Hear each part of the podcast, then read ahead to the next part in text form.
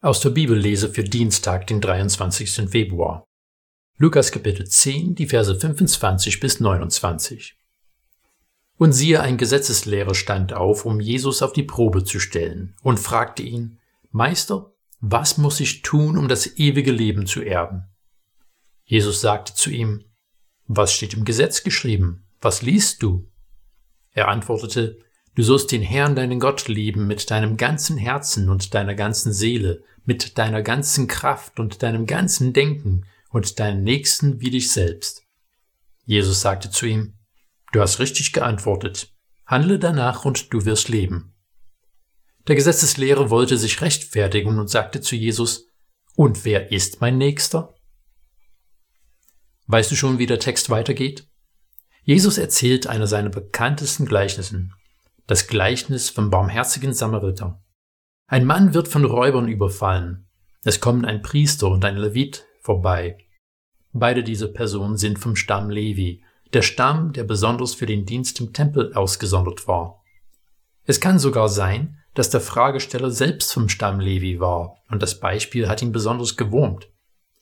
Diese beiden Tempeldiener gehen jedenfalls an den Mann vorbei. Dann kam ein Samariter.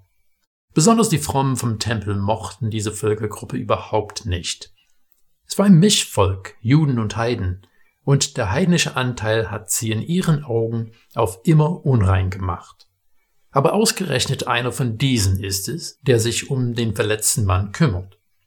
Als Jesus den Fragesteller fragt, wer der Nächste für den verletzten Mann geworden ist, hat es nicht einmal über die Lippen gebracht zu sagen der Samariter, sondern nur der barmherzig an ihm gehandelt hat. Jesus Schlussworte zu dem Gespräch müssen ihn besonders gestört haben. Dann geh und handle du genauso. Aber der Ausgangspunkt des Gesprächs ist auch interessant. Eine Frage wird gestellt, die die Menschheit schon immer beschäftigt hat. Was muss ich tun, um das ewige Leben zu erben?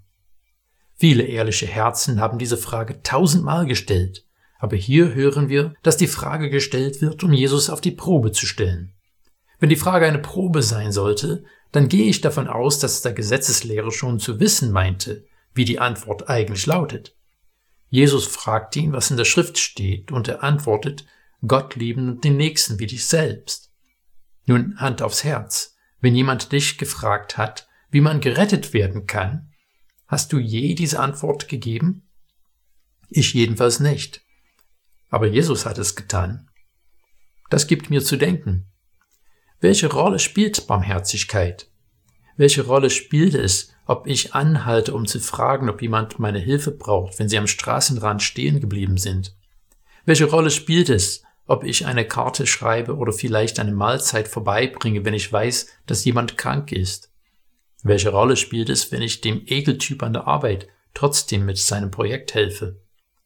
Scheinbar würde Jesus sagen, dass es eine große Rolle spielt dann sehen wir einem gewissen Samariter ähnlich, aber vielmehr sehen wir Jesus dann ähnlich.